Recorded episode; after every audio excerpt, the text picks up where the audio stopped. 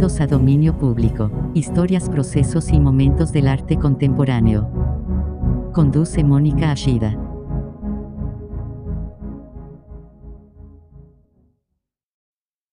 Buenas noches, bienvenidos una semana más a Dominio Público, eh, historias, procesos y momentos en el arte contemporáneo. Como cada semana, le quiero dar la bienvenida a quienes nos escuchan a través de la radio, sintonizando en Guadalajara el 96.3, en Puerto Vallarta el 91.9 y en Ciudad Guzmán el 107.1 de la FM. Así también para aquellos que eh, nos escuchan a través de jaliscoradio.com. Eh, como ya se nos hizo costumbre, eh, el programa es grabado, estamos grabando desde casa. Eh, gracias, Norberto Miranda, por estar, seguir produciendo, mezclando, acompañándome aquí en el programa. Bienvenido, buenas noches. Buenas noches, muchas gracias. Y bueno, pues esta condición hace que no podamos estar en contacto directamente a través del teléfono, pero sí, si tienen ganas de comunicarse con nosotros o de hacernos algún comentario, solicitud, lo que sea, pueden hacerlo a través de las redes sociales de Jalisco Radio en Facebook, Instagram y Twitter o también a través de mi Twitter personal que es Ashida Mónica. Y esta noche tenemos como invitado a un muy querido amigo, eh, gran artista, conocido ya desde hace mucho tiempo, Alejandro Ramírez. Bienvenido Alejandro, ¿cómo estás? Buenas noches. Hola, buenas noches. Pues este, muchas gracias por la invitación. Estoy muy contento de, de estar aquí con ustedes. Realmente este, tengo muchas ganas de, de, ver y mucha curiosidad de ver qué prepararon para, para esta sesión. Sí, y hay este, muchas sorpresas para ti. Muchas sorpresas para todo mundo seguramente. Sí, sí, empezamos. Este, entonces estoy, estoy muy contento, qué, qué gusto estar aquí. Ah, pues qué padre. Y bueno, antes de, de empezar a platicar con Alejandro, eh, se los voy a presentar brevemente. Él es oriundo de Guadalajara y empezó su práctica artística de manera autodidacta en 1985, pintando con materiales de bajo costo.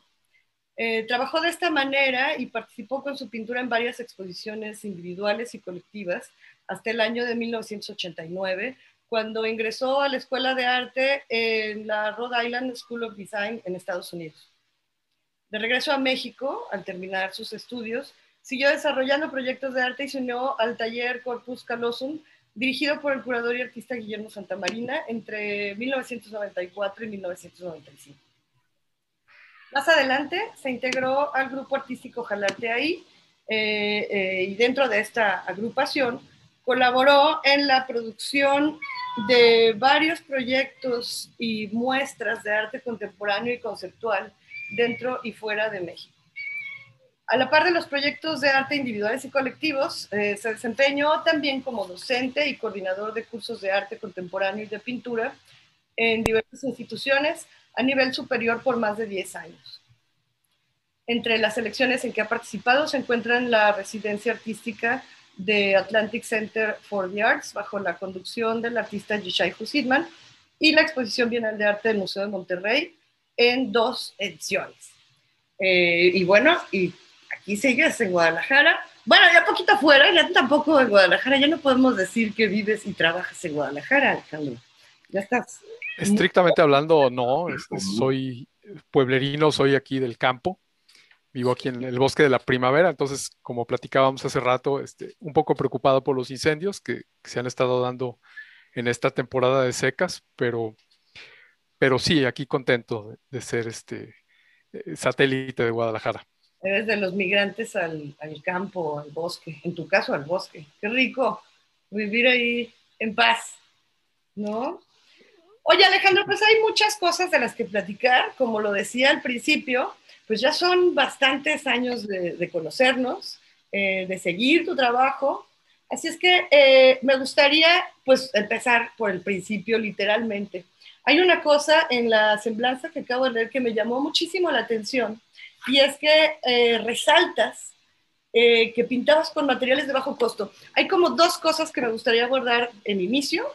Una es el hecho de que tú siempre te has eh, identificado o presentado como pintor, eh, que es algo que me gusta mucho, que esa convicción, ¿no? Como muy clara de, de tu quehacer en el arte. Y esta, este, este dato que nos das, que resaltas de manera muy clara, eh, este uso de, los materiales y esta como condición, ¿no? De que sean de bajo costo. ¿A qué te, a qué te refieres con eso? Bueno, es que cuando empecé a pintar, pues este, tendría yo unos, híjole, no sé qué, pues era por ahí del 85 más o menos. Entonces, este, pues tenía 16 años y poco presupuesto, ¿no? Y, y, además muy, muy poca idea de lo que era pintar, muy poca idea de lo que era la pintura. Pues era así como conseguir, pintaba sobre periódico, compraba pintura vinílica esa para las casas de diferentes colores y ponía mis papeles sobre la pared allí en el patio y, y, pues a ver qué pasaba, ¿no? Era una cosa completamente pues experimental, este, poco a poco pues me, me, fue envolviendo esta actividad. Yo, yo tenía otra, durante la prepa, que, que, es cuando empecé a pintar, mi plan era estudiar ingeniería en sistemas computacionales, porque pues era medio nerdo y yo andaba ahí con las computadoras y todo. Y, en, y, después de un tiempo de que había empezado a pintar y a, y a, ver cómo era esto de la pintura, cambió completamente mi visión. Y yo dije, no, o sea, ¿para qué me voy a meter a, a, a sistemas? Yo lo que quiero es pintar, ¿no? Pues eh, por ahí viene lo de bajo costo, ¿no? Era también, pues obviamente, cómo iba a invertir yo mucho dinero en una tela eh, de algodón y, y bastidores y óleos y todo el rollo, si no tenía ni siquiera la menor idea de lo que estaba haciendo, ¿no? Pues no tenías la menor idea, pero ya estabas convencido de que es algo que querías hacer eh, como camino. Sí, sí, fue, fue evolucionando el asunto, obviamente, digo, migré de, de, usar periódico a comprar ya papel un poco más grueso, porque el periódico pues descubrí que se deshace muy rápidamente, entonces, pues sí. entonces empecé a comprar papel craft en rollos muy grandes y de repente empecé a mezclar más materiales, ¿no? Aparte de, de la vinílica, de repente compraba esmalte de, de, esmalte alquidálico o me conseguí unos óleos y empezaba a meterle algunos óleos sin saber realmente qué estaba haciendo, ¿no? Pero sí, mis primeros óleos pues son más o menos de, del 87, por ahí recuerdo que que mezclaba el esmalte que se chorreaba todo así como cajeta, ¿no? Así, y, el, y los óleos que no tenían ni idea de cómo usarlos y, y por ahí, ¿no? Prueba y error, prueba y error. Sí, más error que, que prueba, pero... bueno, bueno. Este, Oye, Alejandro, pues en tu caso, las intervenciones eh, sonoras que vamos a escuchar, estas piezas que, que acompañan a, a, la plática, eh, son, son muy breves y son, son varias. Y parten de, de una eh, colaboración entre Norberto y tú muy particular y que mezclan un poco esto eh, que nos acabas de, de, de, compartir ahorita, que eran como estos dos intereses, ¿no? El querer estudiar ingeniería en sistemas y como todo lo que implica esta experimentación en texturas y capas eh, dentro de la pintura, que vamos a oír un primer corte, si te parece, eh, para que te sorprendas tú también, porque no las has oído. Y, y nos expliques, y nos expliques también que, cómo, cómo los sonidos. Cómo fue que, que, se dieron, que se dio esta base y que, y que bueno, esperemos que la sorpresa te, llegue de buena manera y lo. Así es que vamos a ver un primer corte y regresamos, no se van.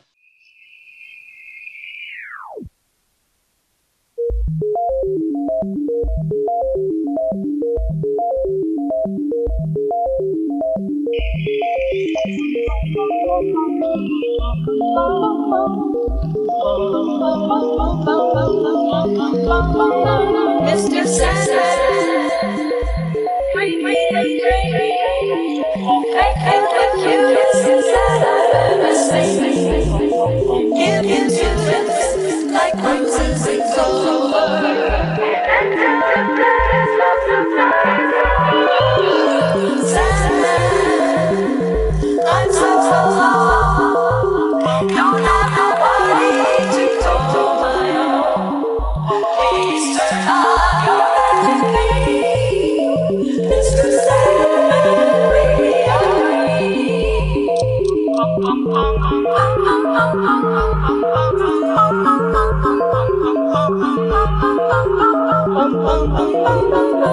Mr. Sister.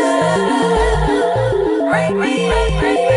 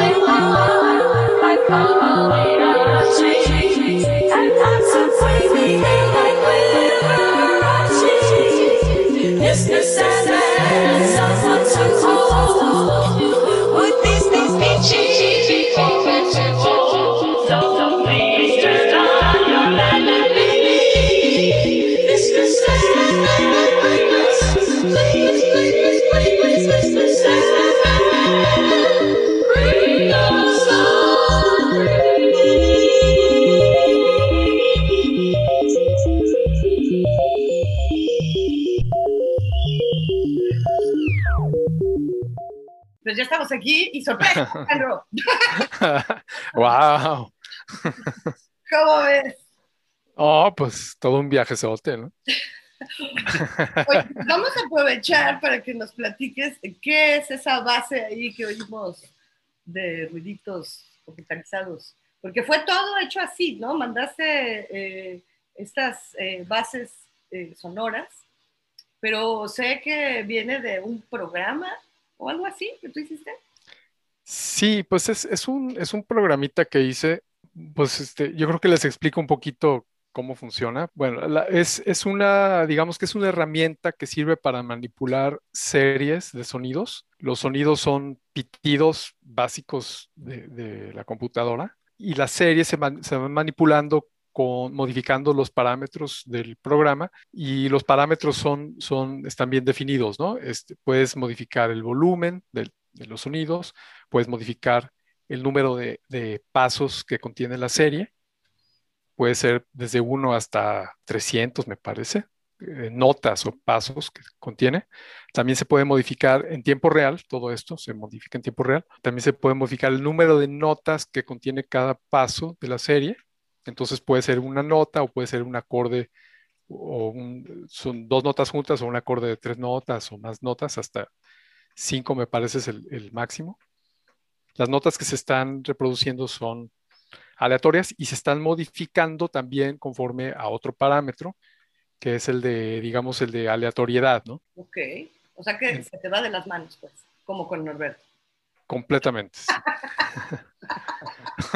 Muy bien. Sí, hasta el infinito, sí. Escuchamos allá las Andrew Sisters, este, pero una versión ya, este, pues de, la, de las últimas apariciones en vivo que tuvieron.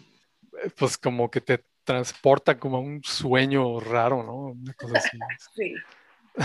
Oye, pues ya, ya tenemos que irnos a nuestro primer corte, pero no se vayan porque regresamos en unos minutitos. Estás escuchando Dominio Público.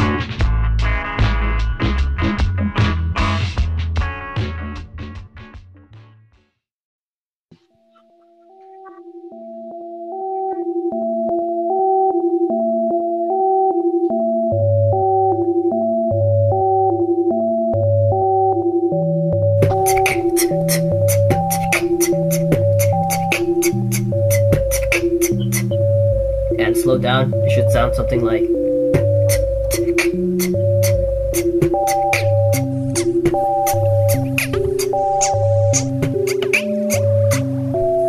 Okay, that was the first beat. If you guys need help with that, feel free to rewind or leave a comment below. Alright, the second beat goes something like this.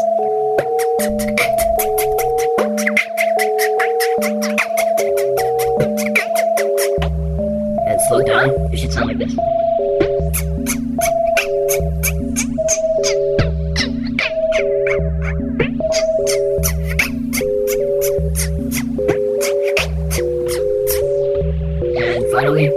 This.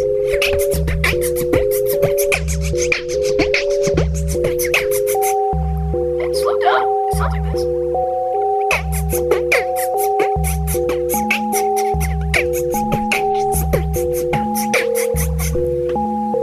Alright, those are all the beats for today. If you guys have any questions about how to do any of the beats, feel free to rewind or comment down below, and I'll try to answer it as quick and as best as possible.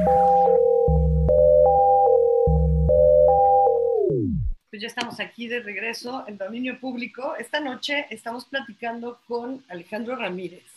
Y bueno, Alejandro, llegamos luego, luego entrando otra vez a que escucharan estas, estas mezclas, pero ahora ahí con un beat. Un beatboxing ahí. Amateur. Muy amateur, pero bueno, mucho mejor de lo que yo soñaría con hacer. Y antes de, de irnos al corte, estábamos platicando sobre cómo eh, te integraste de lleno a la pintura y cómo descubriste ¿no? en, en esta, eh, eh, en el arte una verdadera vocación. Y de ahí, pues no solamente te quedaste como en la experimentación y en el ver qué pasaba con los materiales y en hacer algo, sino que de, plano decides hacerlo ya como una carrera y te vas a Estados Unidos. Eh, pues la verdad fue así como medio aleatorio también el asunto. Fue un poco un, un ultimátum que recibí en, en, la casa porque pues yo pintaba según mis, mis lineamientos y mis autoaprendizajes, pero pues este, ya había terminado la preparatoria, este, me levantaba como una, a la una de la tarde, iba por una cerveza al refri, iba, preparaba los materiales y me ponía a pintar. Y pues después de unos meses como que a mi mamá le pareció que algo no estaba bien en esta ecuación. Probablemente. Entonces, este, pues fue cuando empezamos a contemplar la posibilidad de trabajar o estudiar o salirme de la casa. Ante esa disyuntiva, decidí que estudiar podría ser una buena opción. Francamente, yo me oponía a la idea de estudiar pintura porque me parecía casi como una contradicción, estudiar arte, ¿no? O sea, ¿cómo ibas a aprender o ibas a que te enseñaran a, a ser libre, a ser tú mismo, a expresarte? No, pues, ¿quién me va a decir esas cosas? Y efectivamente, cuando llegué a la escuela, eso fue un poco lo que pasó. Pues este, yo empecé a tomar clases de pintura y los maestros me decían, oye, la modelo está ahí enfrente, ¿no? O sea, ¿por qué estás con tu cuadro contra la pared pintando lo que eras, ¿no? Tienes que pintar a la modelo. Yo les decía, pues es que no me interesa pintar a la modelo, yo, me interesa pintar otras cosas, ¿no? Y tuve varios encontrones con algunos maestros por ese tipo de cosas, ¿no? Pero bueno, digo, finalmente creo que entendí que, estudiar arte fue un gran privilegio y, una, y un regalo que me dio mi familia y que me dio la vida y, y que me serviría mucho para muchas cosas más adelante, ¿no? Este, no nada más para aprender a pintar, que en realidad, pues eso de aprender a pintar es, un, es una falacia, me parece, pero bueno, luego, si quieres luego platicamos de eso, ¿no? Sí, porque es pero, el tema este, ¿no? El de qué tanto la escuela te enseña un oficio o te enseña realmente.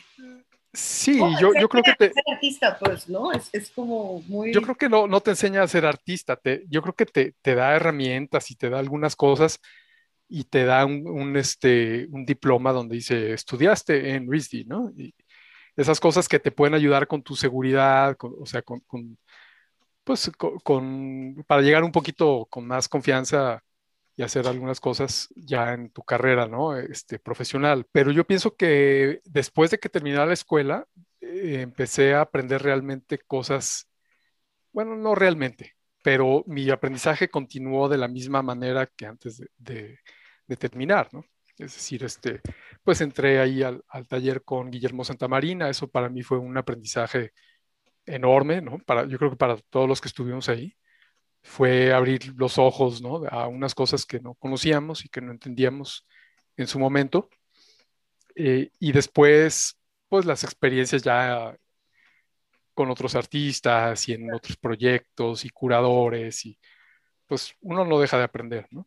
Claro. Oye, además, eh, regresas a Guadalajara también en un momento como muy eh, importante, ¿no? De mucha vitalidad, de, muchas actividades, de Expo Arte arrancando, Guillermo aquí en la ciudad, ¿no? Haciendo eh, experimentando él mismo como curador, como artista, presentando como maneras distintas, ¿no? De, ver el arte y de entenderlo. Así es que debe haber sido algo muy interesante el regresar, pues, de Estados Unidos, que uno supondría que es donde está todo lo más contemporáneo, ¿no? Y lo más eh, vanguardista, pero dentro de esta condición de estudio y de academia y de algo como muy oficial, y que sea eh, aquí en Guadalajara, en donde te topas como con toda esta explosión, ¿no? De, de, entusiasmo, de vitalidad y de, y de hacer las cosas fuera de, de como se supone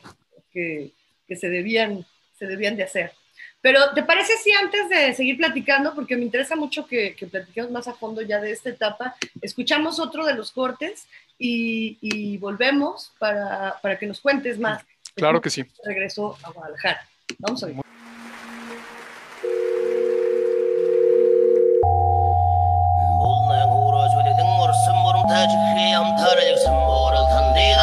Olsun bu ite borul tavuğun kol. Versin tez, versin tez, tarıkın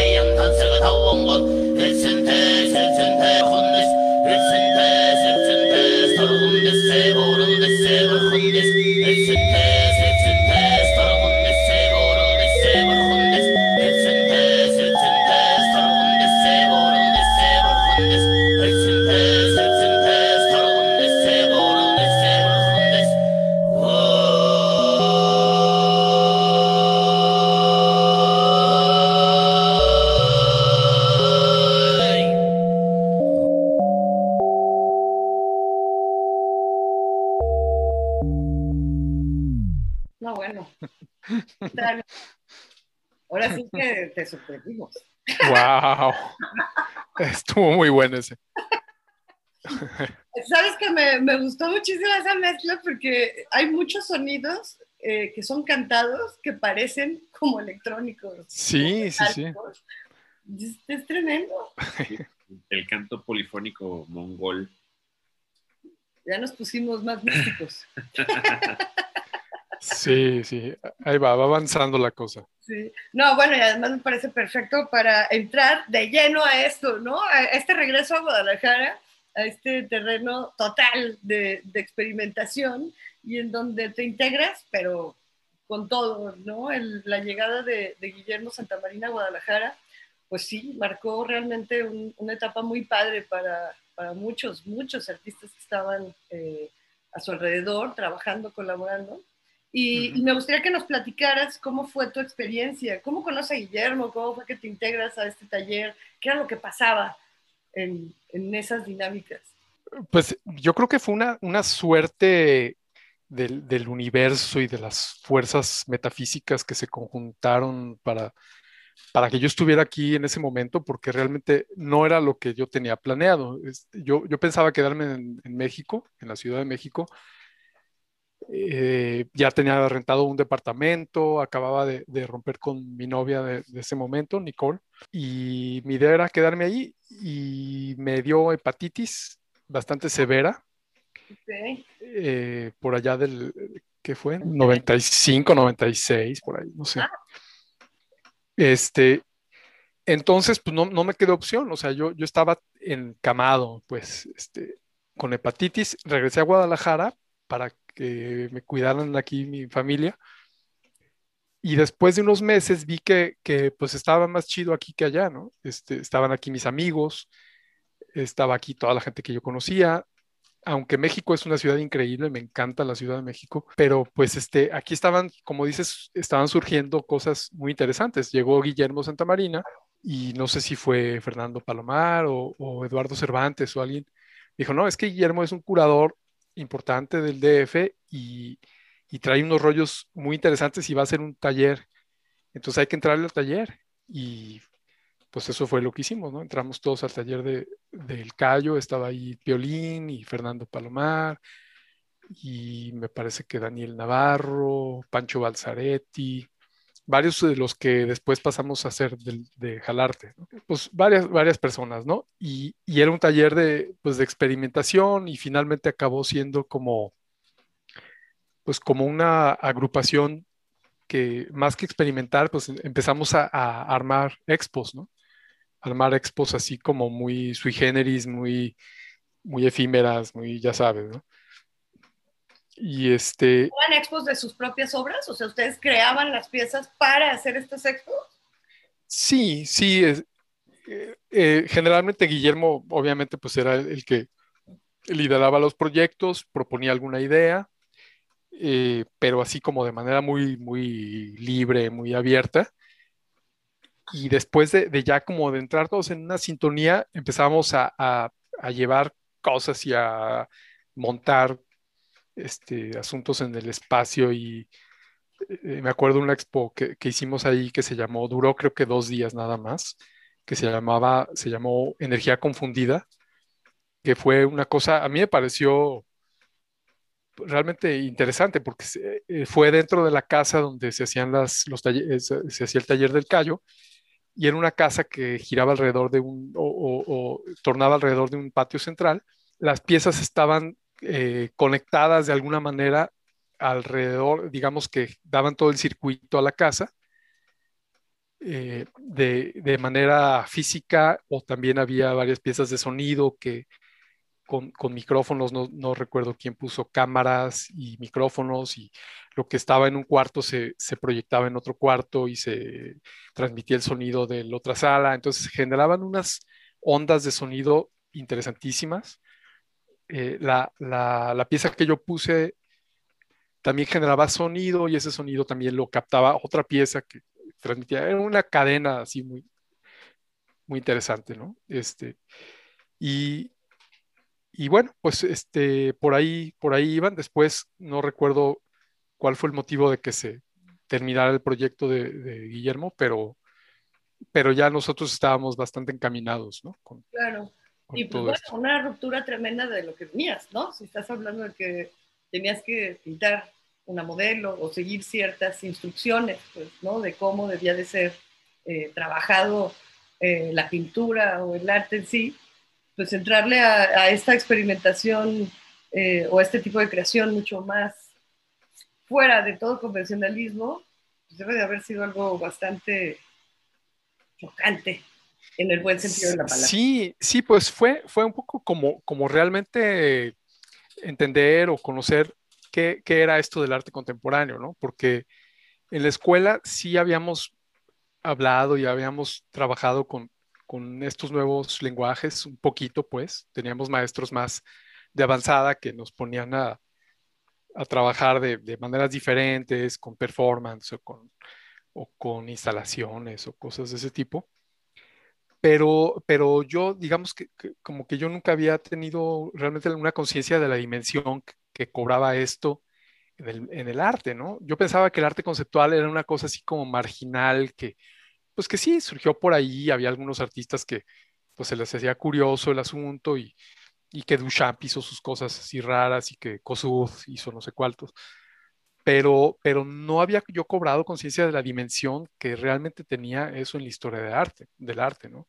Sí. Que finalmente pues afectaría el arte en su totalidad, o sea, eh, incluida la pintura, pues. Eh, yo creo que había una, una, una diferencia fundamental quizá que, que se podría decir eh, entre el arte contemporáneo, lo que llamamos arte contemporáneo, y la pintura que o, lo que yo estaba acostumbrado, o había estado acostumbrado a hacer hasta ese momento, es, me parece, la, el cuestionamiento que se tiene que hacer el artista constantemente de la relevancia y, de la, y del significado y de, la, y de la necesariedad de lo que está haciendo, ¿no? O sea, si es algo que no tiene por qué ser, pues no lo hagas, ¿no? Si es algo que, que no está, este, que no te está implicando algún reto o que no te está implicando algún cuestionamiento, no tiene sentido, pues. y ahí entra la pintura y entra todo lo demás, ¿no? Entonces, finalmente ya no, pues, pues arte contemporáneo puede ser todo, ¿no? Puede ser pintura o puede ser este, instalación o performance o guachufor, ¿no? O sea, Claro. todo, todo puede ser arte contemporáneo si se mira desde esta óptica, me parece, de, del cuestionamiento, del cuestionamiento personal y, y en todos los sentidos. Claro. Y además algo muy importante también, supongo, debe de haber sido este eh, trabajar y pensar en, en grupo, ¿no? Que, que ya lo, lo mencionaste por ahí, que justo después de esta experiencia, pues esto mismo deriva, ¿no? En otro proyecto que fue realmente importante dentro de, de la conformación de la escena contemporánea desde aquí de, de Guadalajara y que fue jalarte ahí. Que suena Sin albur. sí, ch- chacotero, pero no, no es. Es realmente algo muy serio, ¿no? Es Jalisco Arte, ¿o cómo era? Asociación Jalisco Arte Asociación Irregular. sí. Irregular, irregular, no independiente, irregular. Y muy irregular, por cierto. Este, no quiero cortar esta, esta otra parte porque es también muy padre y sé que vamos a- van a salir varias cosas interesantes. Entonces, ¿les parece si escuchamos otro corte? Antes, otra, otra de las piezas que nos prepararon para irnos al corte directo y luego ya regresar para seguir platicando contigo, Alejandro. Muy bien. Ok. Vale, entonces no se vayan, que regresamos en unos minutos. ไก่งวงหมู่เฮาอะคนไทยคนลาหมู่เฮาอะคนไทยคนลาเฮาก็ว่ากับคุณพระเจ้าเหมือนกันกัน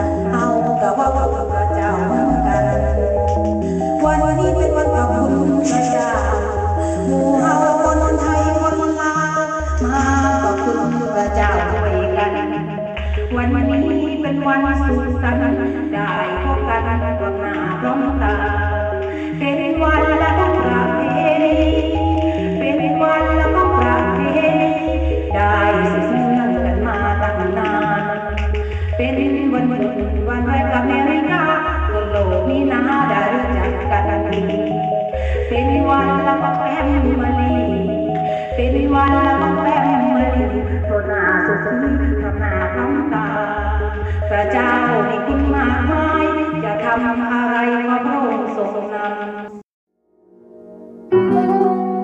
Estás escuchando Dominio Público.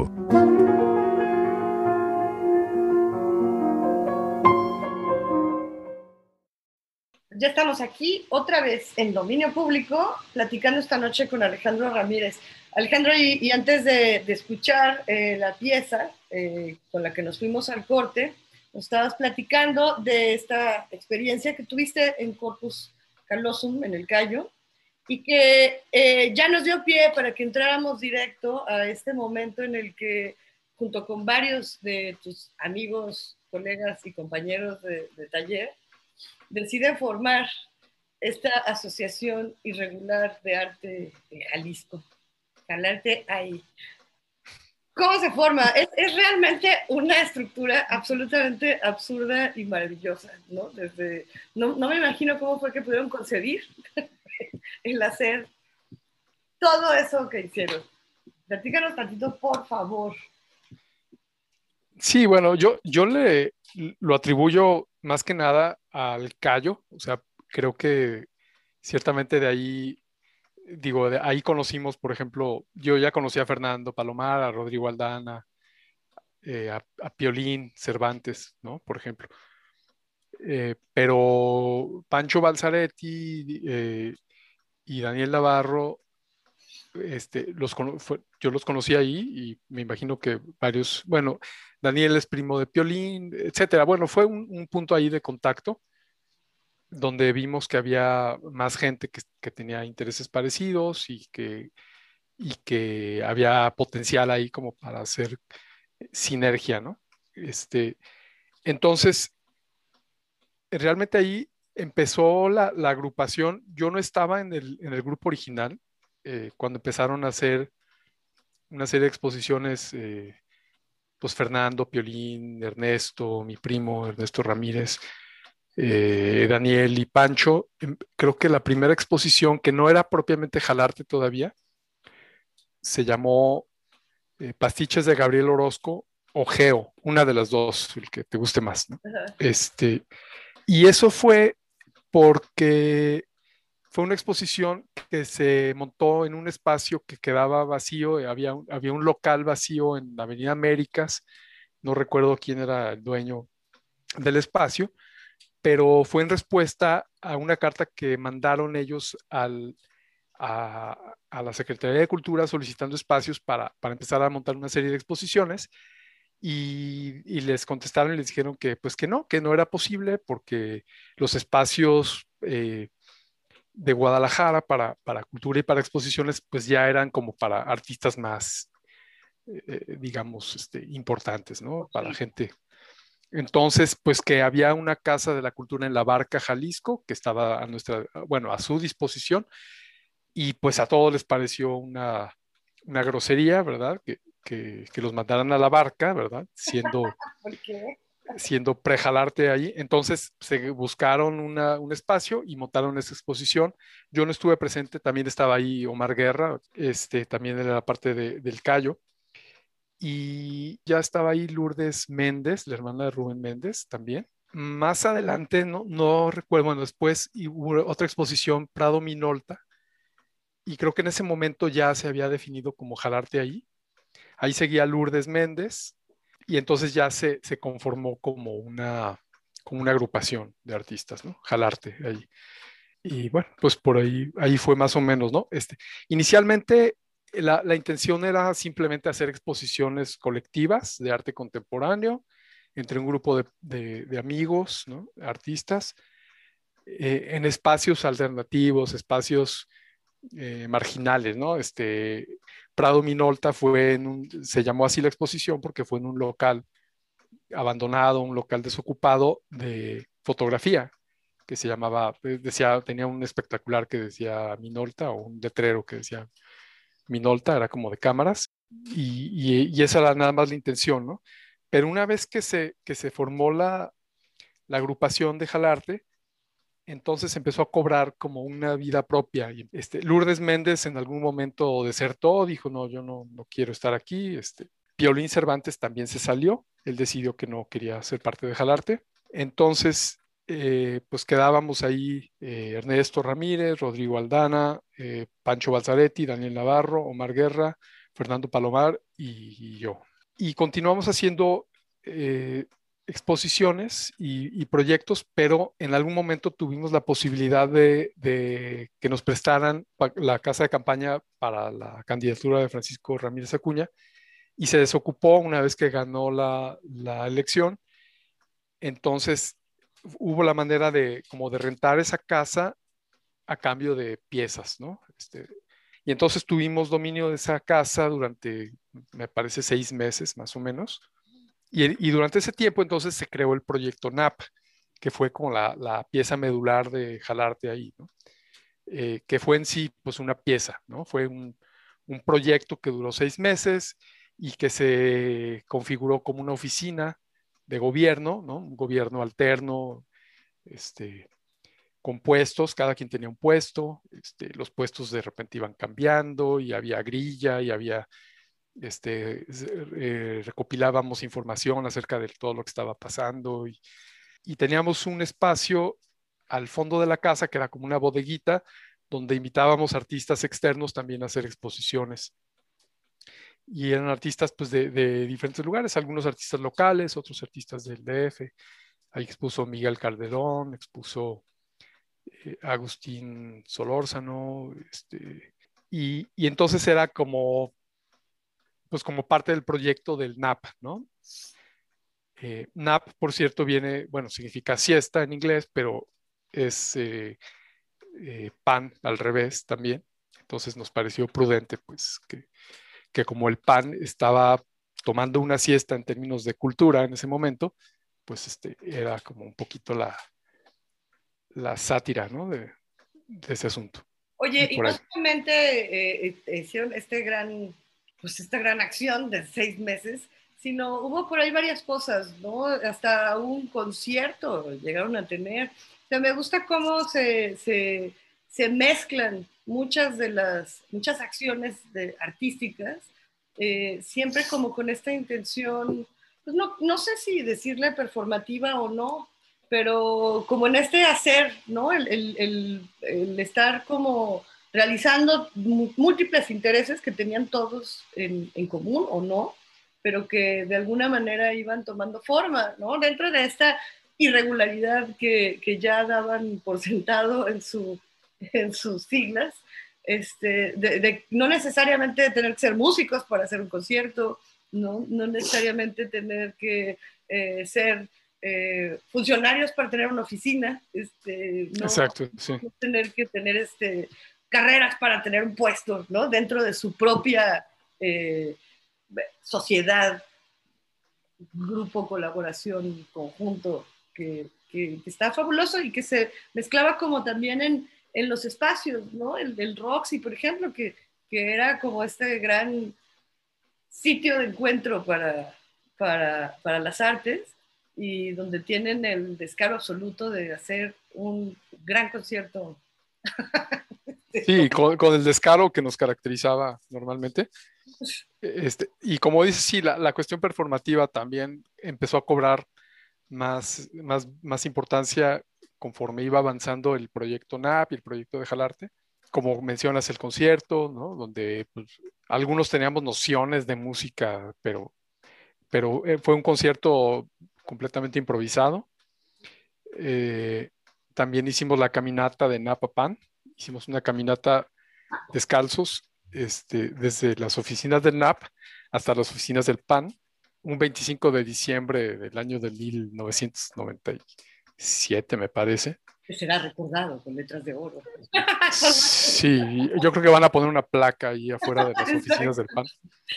Llegamos a solicitar el, el, la membresía al, al partido pero desgraciadamente no nos pudieron recibir el 25 de diciembre, entonces Ah, bueno, pues todos vestidos de traje y descalzos para la ocasión y pues nos, nos rechazaron Vete a saber porque qué raro. La solicitud, formales. quién sabe, pero formales todo se documentó, ahí tenemos pruebas de que ocurrió. del esfuerzo realizado. Oye, Alejandro, pues eh, vamos a escuchar un corte más, eh, otra pieza, para ya eh, estamos en la recta final para que nos platiques ahora de tu trabajo personal y qué es lo que viene. Así es que escuchemos una última pieza y volvemos para seguir platicando con Alejandro. No se va.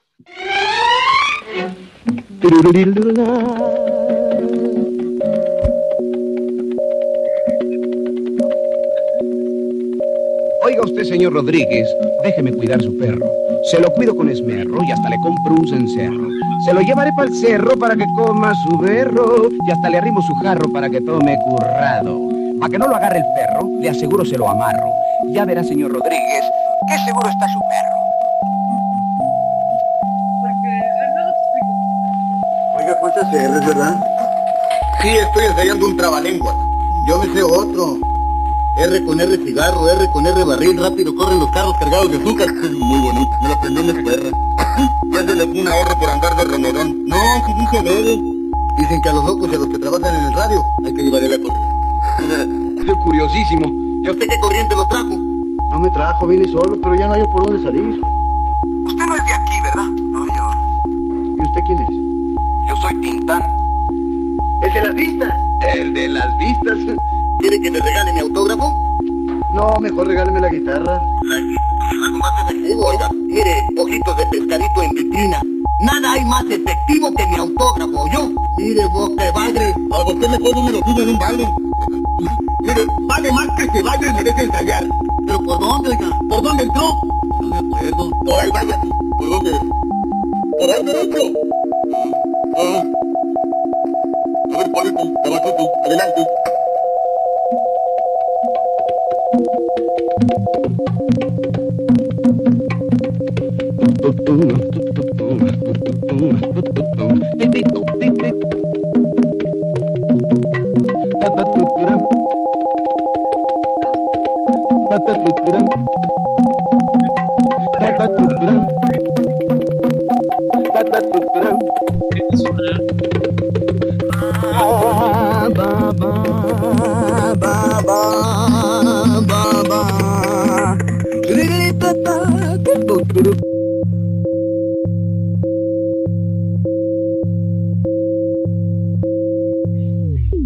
Yo, pues con Tintán y Pedro mm. Infante.